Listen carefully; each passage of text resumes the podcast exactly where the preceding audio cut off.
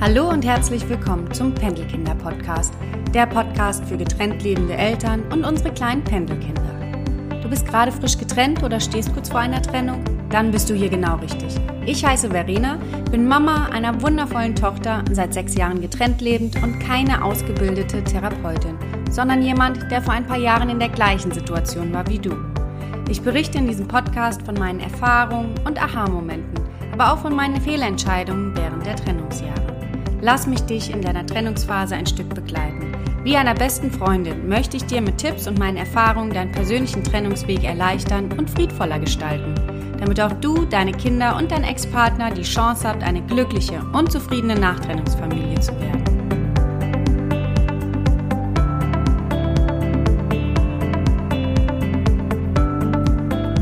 Hallo, schön, dass du da bist beim Pendelkinder-Podcast. Heute geht es um den Umgang. Nicht den Umgang zwischen Kind und Elternteil, sondern es geht um den Umgang zwischen den beiden Elternteilen. Nach einer Trennung ist das nämlich nicht ganz so easy, jedenfalls bei den meisten. Manchmal ist ja auch eine Trennung, die sehr gut abläuft, wo beide die Trennung wollen, aber leider in den meisten Fällen ist das ja nicht der Fall. Und wenn das bei dir auch so ist, hör dir diesen Podcast an Vielleicht ist der eine oder andere Tipp ja auch etwas für dich und du schaffst es, die Treffen mit deinem Ex, sei es am Umgangswochenende oder bei einer Schulaufführung oder dergleichen, dass, dass dich das nicht mehr so mitnimmt, dass du wirklich präsent bist und äh, manchmal fühlt man sich ja auch klein, manchmal fühlt man sich verletzt und traurig und das möchte man dem anderen aber natürlich auch nicht zeigen. Also diese Tipps helfen dir vielleicht einfach ähm, das Ganze ein bisschen nüchtern zu sehen so dass euer Umgang auch dann ein wenig emotionsloser ist, aber eben auch funktioniert. Und unser Ziel ist es ja eben, glückliche Nachtrennungsfamilien zu werden. Das ist ein kleiner Weg, aber wenn du auch die Kommunikation mit dem Ex-Partner einfach ein wenig zügelst, also das heißt in den Emotionen zügelst, dann ist die Chance, dass ihr das auch packt, einfach viel, viel größer.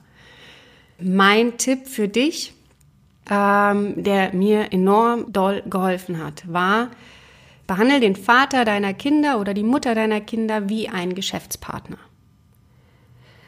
Geschäftspartner sind Leute, die eben nicht mit Emotionen handeln. Da geht es um die eigenen Vorteile, aber man ist auch bedacht, das gemeinsame Projekt nach vorne zu bringen. Euer gemeinsames Projekt ist in diesem Fall euer Kind oder eure Kinder und dieses Wohlwollen sollte im Fokus sein. Was das dann in der Praxis bedeutet, wenn du deinen äh, Ex-Mann, Ex-Frau wie einen Geschäftspartner behandelst, ist, dass, wenn ihr aufeinander trefft, dass du nicht mehr so emotionsgeladen rangehst, dass du eigentlich nur noch die, die Fakten auf den Tisch legst und sagst, wie sieht's aus, nächste Woche steht das und das an, bist du da, ja, nein, ähm, abgehakt. Ein anderes Beispiel sind SMS, die man an dem Ex-Partner schickt, sei es wirklich private mit Bildern vom Kind, aber auch eben Updates für irgendwelche schulischen Aktivitäten oder bist du hier und hier dabei? Fragezeichen. Ja, die sollten natürlich auch sehr emotionslos sein. Vielleicht klappt das ja auch schon bei euch sehr gut. Das wäre natürlich wunderbar. Mein Tipp ist da auch sehr förmlich zu schreiben und zu sagen, hallo XY, nächste Woche habe ich um 9 Uhr am Wochenende einen Termin, könntest du die Kinder entsprechend schon früher abholen? Liebe Grüße, Verena. So in der Art funktioniert das und dann geht es nur noch um Ja, Nein. Also wenn man unseren Verlauf durchguckt, der hat sich extremstens geändert. Ja, am Anfang diese Emotion explosiv und ähm, vollgestopft mit Emojis, die ich auch mittlerweile so gut wie gar nicht mehr verwende, außer es sind fröhliche Zeichen, aber es gibt keine wütende, keine dampfenden Emojis oder sowas, die zeigen, wie sauer man ist, weil mh, mm, ja, das nehme ich einfach raus. Es bringt im Endeffekt nichts, außer dass es ja, es kommt beim anderen nicht so an, wie du es gerne hättest. Was du schaffen musst und deswegen als eben nochmal Geschäftspartner ist schon zu gucken, dass du deine Vorteile, was das Projekt, euer Kind irgendwie betrifft, natürlich auch äh, einholst. Es soll nicht sein, dass du der wohlwollende Part bist und der andere eben gar nicht ähm, wohlwollend agiert. Ja? Wobei man da ja auch irgendwo immer ein Vorbild sein muss, weil nur du Du bist in der Verantwortung, dich zu ändern, den anderen kannst du nicht ändern. Aber wenn du vielleicht einfach ein bisschen förmlicher bist, ein bisschen ähm, distanzierter, ein wenig eben nicht mehr streitwillig und dergleichen, ich glaube, dann gewöhnt sich der andere daran und übernimmt das automatisch, weil er kann dich nicht mehr reizen. Er sieht, dass du auf einmal eine ganz andere Schiene fährst und gleicht sich dem dann automatisch an. Also sei du der Vorreiter. Ich bin mir zu 100 Prozent sicher, der andere folgt. Lass es dir einfach durch den Kopf gehen. Das ist äh, wirklich eine Sache, hm, die hat, die hat bei mir so einiges verändert und äh, den Dampf einfach rausgenommen. Die zweite Sache ist, dass ja, also bei mir war es so, ich wollte meinen, äh, den Vater meiner Tochter unbedingt zurückhaben und habe auch fest daran geglaubt. Das ging auch äh, irgendwie ein Weilchen hin und her und dann hat er mir das Gefühl gegeben, ah ja, er will wieder, dann wieder nicht, dann wieder und naja, ich war eher diejenige, die eben alles sehr schön für ihn gemacht hat und gut für ihn gemacht hat und ähm, sehr wohlwollend war, aber aus einem anderen Interesse heraus. Das muss ich eingestehen, das war nicht unbedingt nur der Gedanke, meine Tochter soll ihren Vater behalten, sondern ich will eine tolle Frau sein, damit mein Ex mich wieder zurückhaben möchte. Habe mich aber in solchen Situationen, wenn er kam, einfach sehr klein gefühlt. Also so oder sehr, ja, einfach nicht in meiner Kraft stand ich da. Ich war sehr nervös und entsprechend, ja, wenn dann irgendwas besprochen worden ist, habe ich nicht aus meiner Kraft heraus gesprochen und entschieden. Also da ging es er konnte an dem und dem Termin nicht und ich sag einfach wie kleines Mädchen, ja gut, dann, dann übernehme ich das. Ja, also ähm, das, das ist natürlich nicht Sinn und der Sache. Der andere Part muss ja auch mit dabei sein.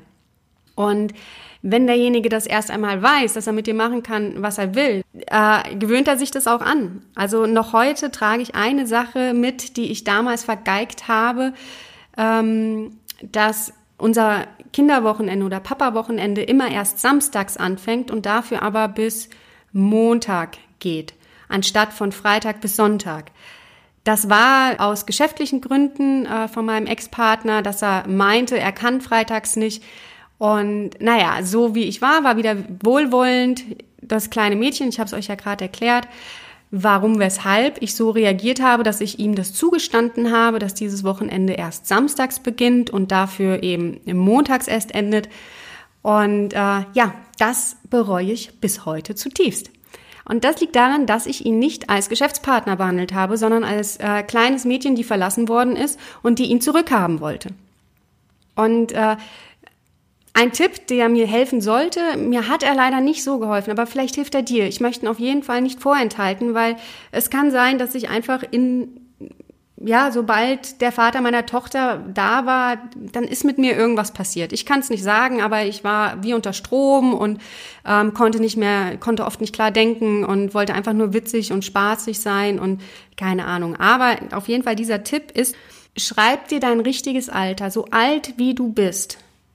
Ja, schreib dir das auf einen Zettel, kleb dir das unter deinen Pulli beziehungsweise auf deinen Arm, mach deinen Pulli drüber und wenn dein Ex da ist, dann erinnere dich an diesen Zettel.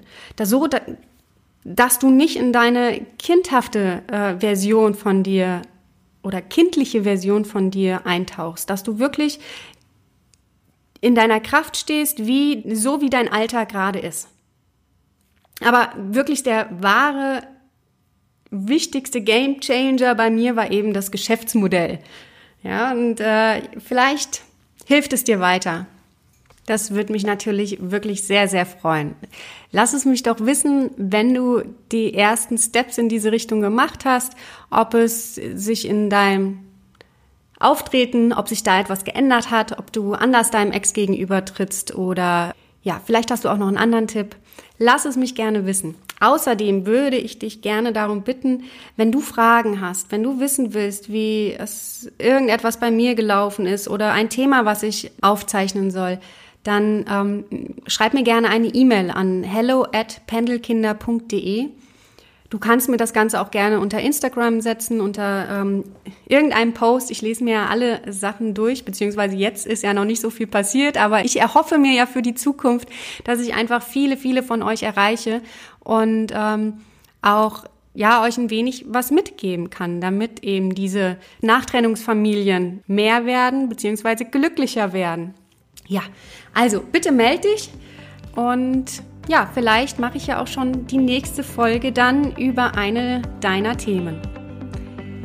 Ich wünsche dir einen wunder, wunderschönen Tag. Genieße es, auch wenn die Sonne jetzt langsam nicht mehr so wirklich scheint. Das ist aber ähm, ja, das ist Herbst, ne? Jetzt kommt die kältere Jahreszeit auf uns zu. Kuschel dich ein, kuschel deine Kinder, hab viel Spaß und genieße das Leben. Alles Liebe, deine Verena.